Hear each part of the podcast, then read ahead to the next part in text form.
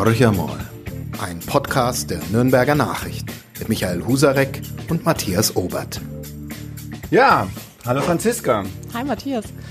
Ja, ich habe heute äh, auch eine Gästin, einen Gast. Äh, letzte Woche hat ja der Michael Husarek, da war ich im Urlaub, ähm, sich einen äh, prominenten und kompetenten Gesprächspartner geholt.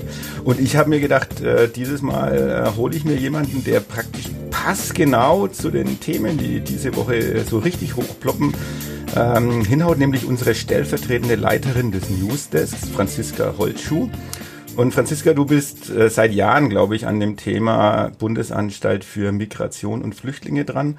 Bundesamt und, für Migration. Oh, Bundesamt, da geht's schon mal los. Mhm. Also da sieht man wieder, ich bin so der, der Halbgebildete, also Bundesamt für Migration und Flüchtlinge. Und ja, ähm, ich glaube, das ist so für mich eine der wenigen Male, wo auch die Nürnberger Nachrichten im Rechercheverbund äh, liest man da was, äh, liest man was, das mit der Welt zusammengearbeitet wird. Da werden Sachen aufgedeckt. Äh, das ist, glaube ich, für so eine Regionalzeitung nicht selbstverständlich. Und vielleicht ist es für die Zuhörer unseres Podcasts mal ganz so interessant zu hören, wie funktioniert sowas überhaupt? Wie kommt man überhaupt in so einen Verbund rein? Wie treffen sich da Menschen? Wie kommt man an die Informationen ran? Vielleicht kannst du da mal ein bisschen was drüber erzählen. Ich glaube, vorab muss man sagen, dass das Bundesamt für Migration und Flüchtlinge in Nürnberg einfach eine der bedeutendsten Behörden ist. Also wir haben die Bundesagentur für Arbeit, die ist spannend, und eben das Bundesamt für Migration und Flüchtlinge. Und das hat durch die großen Zuzugszahlen der vergangenen Jahre einfach an Bedeutung gewonnen und eben auch bundesweit für Interesse gesorgt. Wir haben den Vorteil, dass wir hier vor Ort sind, dass wir hier vor Ort unsere Quellen haben, dass wir sehr gut Kontakte pflegen können und die Menschen vor Ort, die eben bei dieser Behörde sind, auch ein gewisses Interesse haben, mit uns zu reden. Ähm, und von da haben wir von Natur aus ganz gute Zugänge zu diesem Amt, um die man sich natürlich auch bemühen muss. Also Quellenpflege ist was Essentielles. Aber da können wir gleich noch drüber reden, du, wenn du möchtest.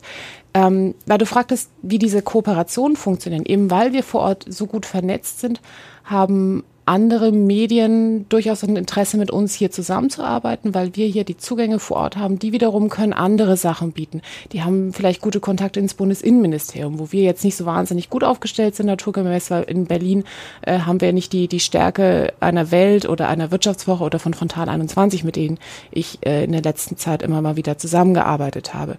Und so kann jeder Partner einen Blick liefern, er kann Zugänge liefern, er kann Quellen liefern. Und ähm, was für solche investigativen Recherchen ja immer wichtig ist, man hat eine Information und diese Information ist, man glaubt dieser Quelle zwar, aber man muss ja wirklich das hundertprozentig festkriegen. Also man möchte dem Leser ja nicht irgendeinen Blödsinn erzählen, sondern man muss ihm ja wirklich Fakten bieten. Und dafür braucht es immer eine zweite Quelle. Und dann ist es gut, wenn man eine vielleicht im BAMF hat, also im Bundesamt für Migration und Flüchtlinge, und einen im Bundesinnenministerium. Also es sind wirklich äh, verschiedene Sachen, bei denen wir sehr, sehr gut zusammenarbeiten. Und äh, das machen wir wirklich sehr, sehr intensiv, insbesondere mit der Welt. Ganz naiv gefragt, schreibt dir da jemand eine Mail, ruft ruft dich jemand an? Wo, woher kennen die dich? Also wie hat man sich das vorzustellen?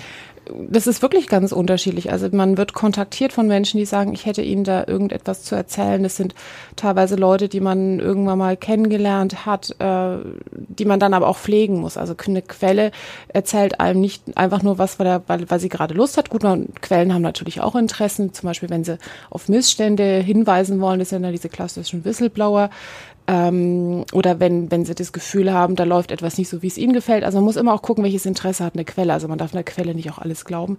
Und da muss man Quellen auch pflegen. Also es, ich halte sehr, sehr intensiv Kontakt mit meinen Quellen ähm, über verschiedene verschiedene Kanäle und ähm, da, da entsteht auch ein Vertrauensverhältnis über die Zeit.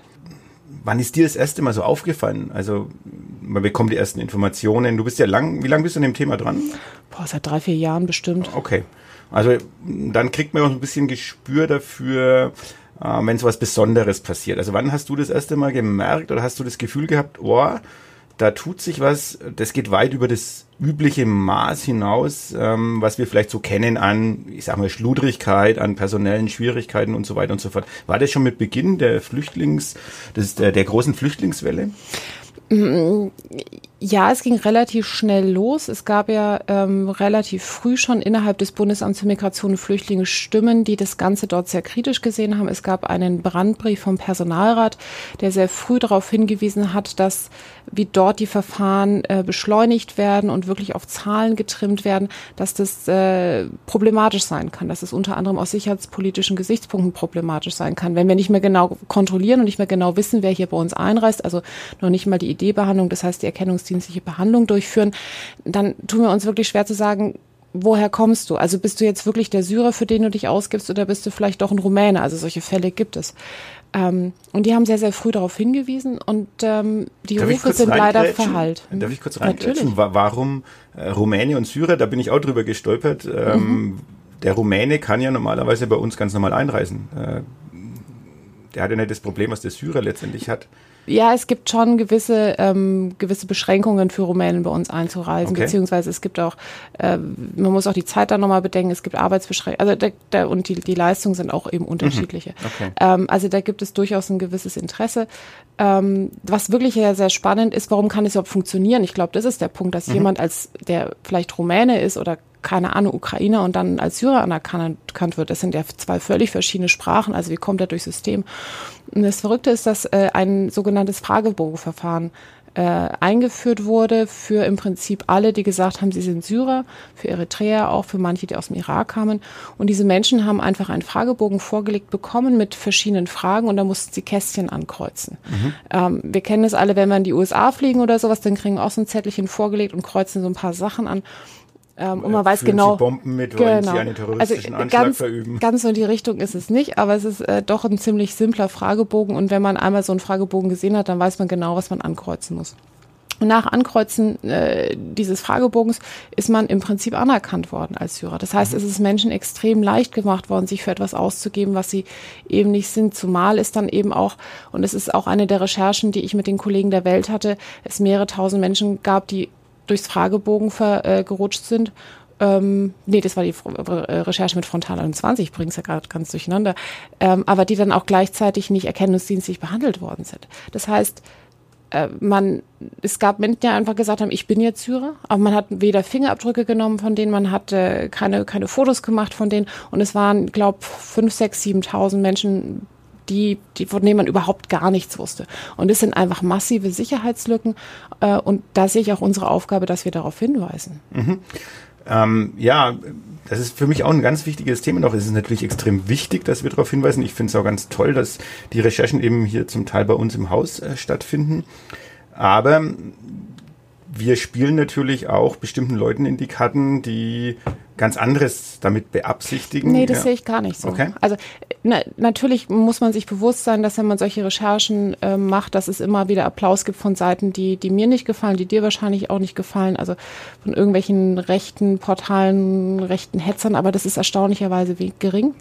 Ich bekomme im Moment sogar relativ viel Zuspruch von Menschen, die auf der anderen Seite tätig sind, also Flüchtlingshelfer, die sagen, es ist genau gut, dass ihr dorthin schaut, weil es einfach systemische Mängel im Bundesamt für Migration und Flüchtlinge gibt, die dann wieder allen Asylbewerbern angekreidet werden. Und man darf ja auch nicht vergessen, es sind ja nicht nur sicherheitspolitische Fragen, die dahinter stehen, sondern diese Verfahren, die ähm, einfach nur auf Zahlen getrimmt äh, worden waren oder worden sind, die gehen ja auch zu Lasten von manchen Asylbewerbern. Also man muss sich vorstellen, da gab es Entscheider, die waren oder Menschen, die sind äh, waren Entscheider, also haben über Asylanträge entschieden, die waren innerhalb von wenigen Tagen ausgebildet in Turboschulungen und sollten dann sagen, vor mir sitzt einer, der gibt sich als Iraner aus, der sagt, er ist konvertiert, ja glaube ich dem, glaube ich dem nicht. Ich kenne die Situation in dem Land jetzt vielleicht durch meine Dreitages- oder Fünftages-Schulung oder was eben auch immer. Also es gab Länderschulungen da ein bisschen an, aber es waren wirklich absolute Turboschulungen. Ähm, und wie, wie will ein solcher Mensch wirklich einen fundierten, äh, eine fundierte Entscheidung treffen? Und das ist also auch aus dem Gesichtspunkt, aus diesem humanitären Gesichtspunkt, aus diesem menschlichen Gesichtspunkt höchst problematisch. Absolut richtig.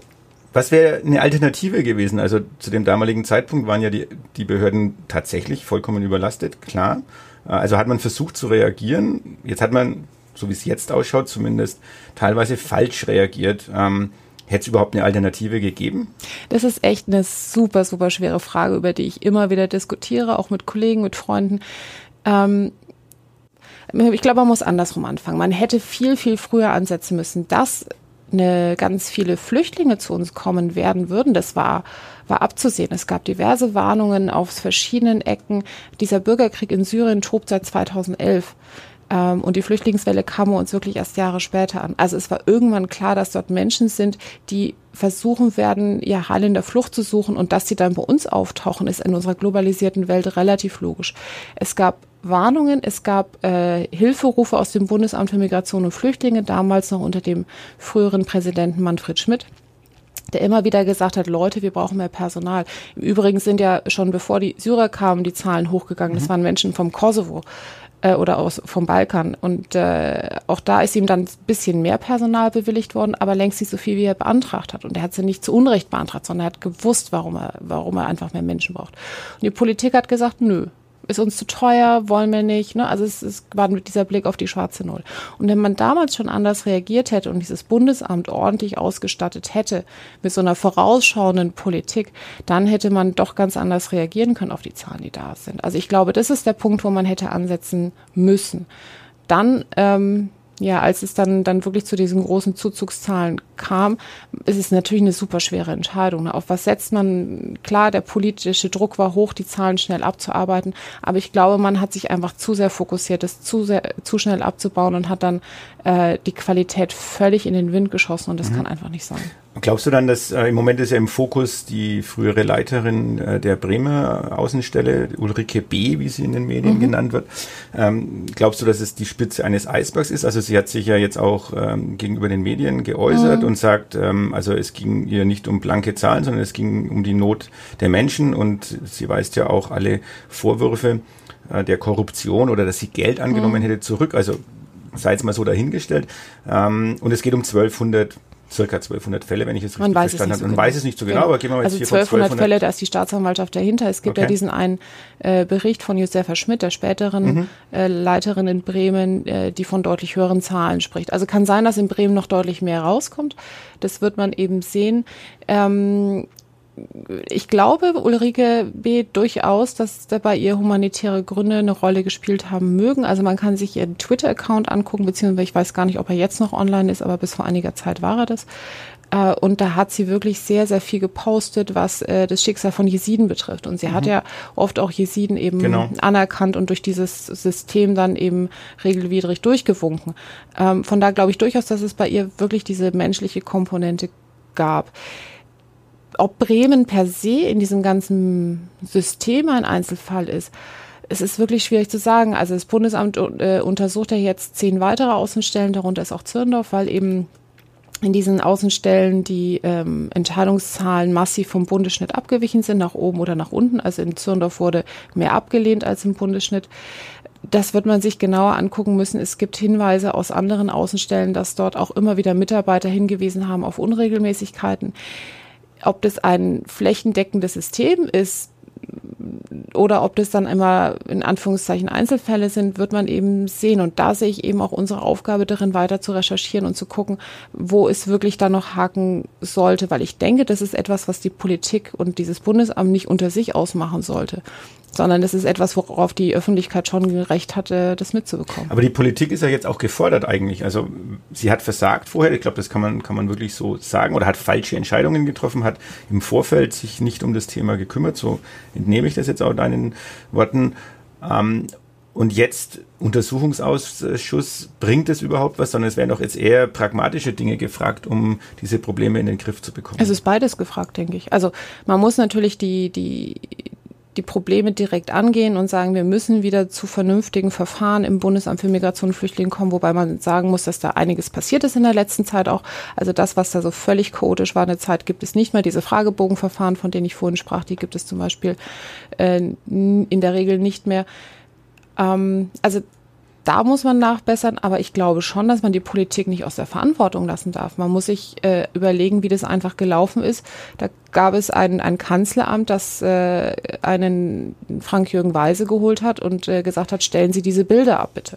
Und der das wirklich äh, sehr ernst genommen hat, diesen Auftrag, und dann die, die, diese Bilder versucht hat abzustellen und die äh, Zahlen runterzubringen, einfach Anträge durchzuprügeln das hat er geschafft. Unter, ja, er hat es geschafft, aber auf aber der anderen der Seite. Unternehmensberatung genau, und gleichzeitig genau. zu sagen, wir trimmen alles auf Effizienz. Und das ist eben der Punkt. Also mhm. er hat diesen Auftrag, hat er durchaus erfüllt, aber man muss sich einfach überlegen, wie hoch ist der Preis, den, mhm. wir, den wir dafür gezahlt haben.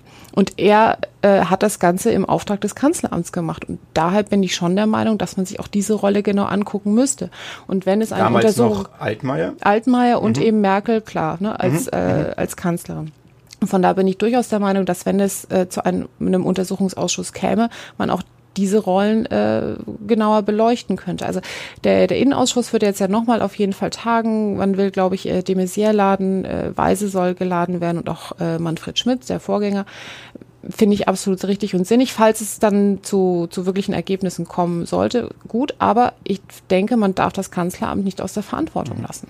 Vielleicht gehen wir nochmal kurz auf diesen Fall Josefa Schmidt. Du hast den Namen ja vorhin auch erwähnt. Mhm. Also das ist ja ein bisschen so, das auch ein Anteil dieses Skandalösen an dem Ganzen. Also wenn eine, eine Mitarbeiterin, die dort hinversetzt wird nach Bremen, ähm, sie hat sich beworben auf Bremen, also sie wollte okay, nach Bremen. Sie wollte nach Bremen, ähm, deckt dann diese Missstände zum großen Teil auf, schickt Mails, ich glaube sogar an Seehofer direkt. Mhm. An sein ähm, Büro, ja. An sein Büro, okay, ist ja die Frage, wann, wann hat Seehofer ihn, dann Sie hat ihn angerufen erfahren, und sie hat äh, SMS geschickt an sein Handy und er sagt, äh, das sei im, im Wechsel in das BMI, hätte er das nicht mehr benutzt. Okay. Und sie ähm, hat seinen Staatssekretär intensiv Meier, genau. informiert, genau. genau. Also mhm. sie hat ihn, ihn angerufen, sie hat äh, Meyer auf, mit ihm auch telefoniert und hat auf seinen Bitten hin ihm auch einen 99-seitigen oder 100-seitigen Bericht, wo wirklich diese Vorfälle in Bremen detailliert beschrieben sind. Also wenn man diesen Bericht liest, dann muss man alarmiert sein. Deutlicher mhm. hätte sie es nicht sagen können. Und Meyer sagt eben, er habe äh, das nur nicht so wirklich gelesen oder wollte es erstmal prüfen und seinen Chef nicht informiert. Äh, ganz, ganz windige Geschichte. Und dann die Versetzung. Also die man schickt diese 99 Seiten, äh, mhm. man macht sozusagen das Ding mehr oder weniger äh, offiziell, also zumindest in den internen mhm. Kreisen und wird dann irgendwo nach Niederbayern, glaube ich, äh, nach Deggendorf. Zurück, nach Deggendorf genau. Also sie, sie kommt, glaube ich, aus der Deggendorfer Ecke, beziehungsweise hat er schon mal gearbeitet, bin ich mir jetzt nicht hundertprozentig sicher, aber auf jeden Fall ist sie, kommt sie aus Bayern. Äh, aber das ist natürlich wirklich eine verrückte Nummer. Sie wird nach Bayern wieder versetzt. Das Baum sagt, es sei aus Fürsorgegründen, weil man sie schützen wolle vor der Öffentlichkeit. Man darf nicht vergessen, Josefa Schmidt ist jemand, der immer in der Öffentlichkeit stand. Also mhm. sie hat schon mal kandidiert für die äh, CSU interessanterweise äh, in Bayern. Sie hat ähm, kandidiert jetzt für die FDP in, in Bayern für den Landtag. Sie hat gesungen, sie ist Bürgermeisterin im Ort, also sie ist wirklich jemand, der in der Öffentlichkeit steht und die auch von sich selber sagt, Leute, ihr müsst mich nicht schützen. Mhm. Ähm, Sie durfte, glaube ich, ihr Büro dann auch in Bremen ja nicht mehr Ja, betreten. das, das, das also ganz, ganz, ganz schwierige mhm. Geschichte. Geht es dann eben auch drum um Unterlagen und wer mhm. hat Zugriff auf die Unterlagen? Sie hat dann wiederum mit der Staatsanwaltschaft, äh, was man so hört, kooperiert, beziehungsweise die haben dann eben auch geguckt, dass kein anderer in dieses Büro kommt, weil einfach die Angst auf den diversen Seiten besteht, dass da Unterlagen auch verschwinden könnten. Ähm, zeigt ein bisschen, wie, wie, wie verrückt diese ganze Nummer auch ist. Mhm. Ja, aber das ist, ähm, es schaut wirklich von außen aus wie eine Strafversetzung oder wie jemand, die man aus der einfach aus der, der Öffentlichkeit oder wie auch immer nehmen will. Für Josefa Schmidt ist das ein absoluter Schlag ins Gesicht, weil sie sieht sich auch als Aufklärerin. Und sie ist auch nach Bremen gegangen, um eben diese Referatsleitung zu bekommen und äh, hat dann, glaube ich, auch äh, das ordentlich machen wollen. Mhm. Ja, ich würde gerne noch auf einen Punkt nochmal zurückkommen, weil ich habe ein bisschen eine andere Erfahrung, ähm, mache ich im Moment bei uns im Online-Bereich, als du die vielleicht jetzt äh, bei dir im Print-Bereich äh, magst. Und zwar geht es um die Reaktionen der Leute. Mhm. Also bei uns sind die Kommentare, also die Berichterstattung wird, wird intensiv kommentiert ähm, zum Teil von Leuten, die ähnlich wie du sagst, ja, ähm, ich bekomme Rückmeldungen, das ist richtig, dass das jetzt mal auf den Tisch kommt und dass wir sozusagen die Guten von den Schlechten auch ein bisschen mehr trennen können. Aber wir haben schon auch sehr viele Leute, die das sehr verallgemeinern. Also mhm. heißt, die Flüchtlingswelle ist gleich alle Flüchtlinge, die gekommen sind. Aber es sind immer dieselben, Matthias. Also mhm. diejenigen, die bei euch kommentieren und dann wirklich draufhauen, wenn du dir die Namen anguckst, es sind doch tendenziell so fünf bis zehn Leute, die da permanent äh, rumtrollen. Oder ja, es sind, es, es sind immer wieder die, es sind immer wieder dieselben, aber ich glaube auch, dass sich der ein oder andere ähm, aus dem ähm, ja, der, der vielleicht vorher bestimmte Dinge noch verteidigt hat, jetzt auf einmal so ein bisschen in die, in, in zurückgedrängt fühlt, mhm. so ein mhm. bisschen in die Ecke gedrängt fühlt, ähm, weil natürlich jetzt so ganz massiv gesagt wird, wir haben es ja schon immer gewusst. Mhm. Na, mit dieser Flüchtlingswelle ähm, kommen lauter Terroristen zu uns. Klar, es ist verallgemeinert. Das ist völliger Blödsinn, weil ja. schau, schau dir an, äh, was es in Deutschland gab für, für Anschläge. Gut, wir hatten den Fall Anis Amri, also der mhm. war wirklich schlimm, der Berliner äh, Weihnachtsmarkt.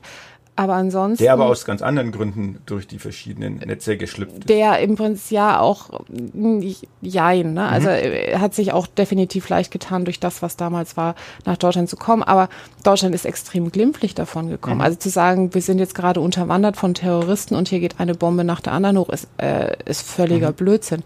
Ähm, vielleicht muss man die Zahl der, der Fälle, die im Moment bekannt sind, aber wenn wir von über einer Million innerhalb eines Jahres sprechen von Menschen, die in unser Land Rund gekommen sind, Million, ja. Ähm, und dann haben wir jetzt im Moment 1200, es werden mehr werden, ganz klar. Aber wenn man mal die Relation was sieht, man in dem Fall auch nicht, ja? was man da nicht äh, vergessen darf in der Bremer Geschichte, das sind ja Menschen, die, da gab es natürlich solche Fälle von Leuten, die nie Asyl hätten bekommen dürfen. Mhm. Also mhm. da gab es eben die Geschichte von einem Rumänen, der als Syrer anerkannt wurde. Aber ein Gutteil dieser Fälle äh, waren Jesiden. Und bei Jes Jesiden werden prinzipiell immer anerkannt in, in Deutschland oder relativ wahrscheinlich, weil sie also einfach die doch christliche Minderheit genau im, Irak sind im, im oder Irak, genau, genau, weil die dort eben wirklich verfolgt werden warum die, die da, äh, damalige Leiterin der Außenstelle die Fälle dann durch, durch, doch durchgedrückt hat. Das sind einfach solche Dublin-Geschichten. Das heißt, eigentlich wäre ein anderes EU-Land für sie zuständig gewesen. Mhm. Aber es sind durchaus schutzbedürftige Menschen, die auch eine Anerkennung bekommen hätten. Also man darf nicht sagen, dass es sind alles absolute Lügner und Betrüger, die es nie verdient hätten, einen Schutz zu bekommen. Mhm. Das ist auch nochmal wichtig. Aber um auf deinen Punkt nochmal zurückzukommen, weil ich glaube, dieses Thema, ähm, wie rea Menschen reagieren und wie sie kommentieren, ja, natürlich gibt es, äh, gibt es da Hass und es gibt Hetze, aber was wirklich spannend ist, ähm, wenn man sich anguckt, wie die, das politische Spektrum, was wir momentan im Bundestag auch haben, wie die reagieren und agieren, es ist eine auffällige Zurückhaltung, wie ich finde, äh, in den diversen Flügeln. Und damit meine ich auch die AfD, die tendenziell so ruhig ist. Okay. Ich weiß nicht, also ob du das anders siehst. Nein, ich habe jetzt gestern nur in der Tagesschau ein bisschen äh, die Kurzberichterstattung, also es war jetzt nicht, hat mich jetzt nicht tiefer mit beschäftigt und äh, das Statement des AfD-Abgeordneten, ja, war, war überraschend äh, ruhig sozusagen.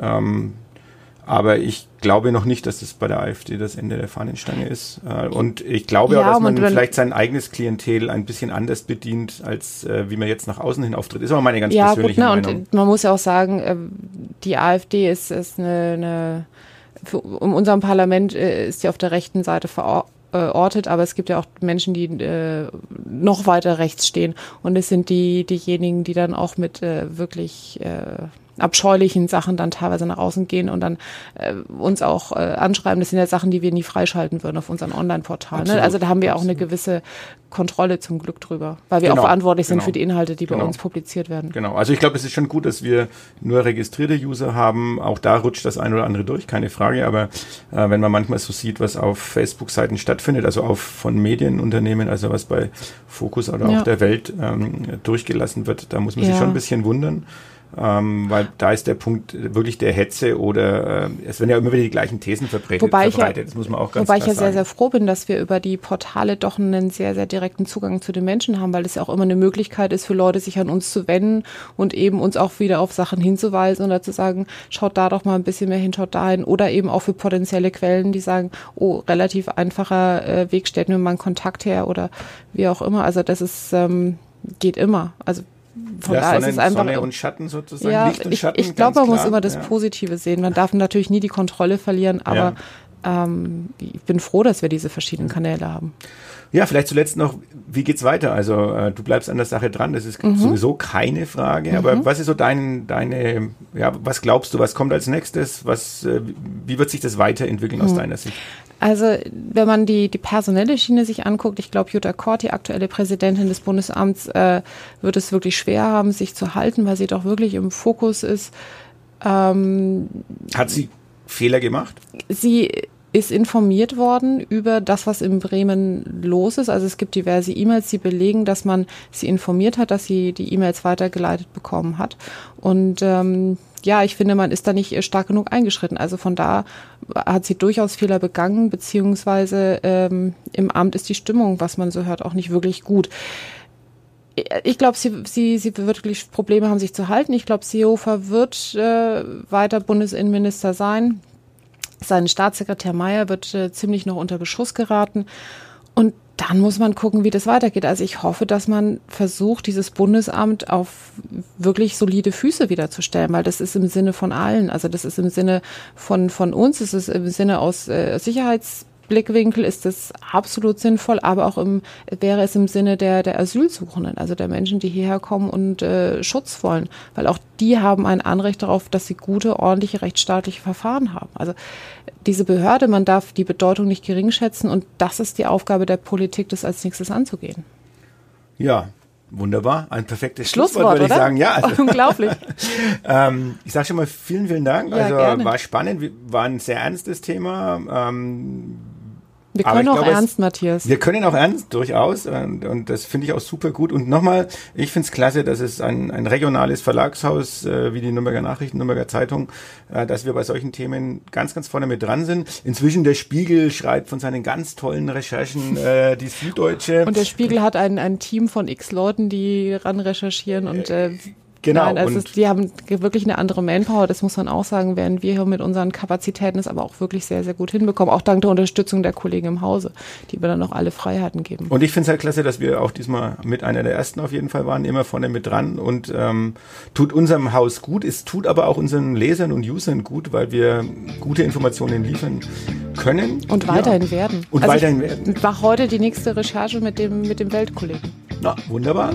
Ja, du bist schnell noch hereingesprungen, weil du nämlich jetzt sofort äh, zum Bahnhof rennst mhm. und äh, nach Muss Berlin los. fährst. Ähm, deswegen brechen wir jetzt also sofort ab. Vielen Dank und ich hoffe, wir hören irgendwann in Kürze wieder von dir. Unbedingt, ich freue mich. Danke Bis und denn. viel Spaß in Berlin. Ciao. Mehr bei uns im Netz auf nordbayern.de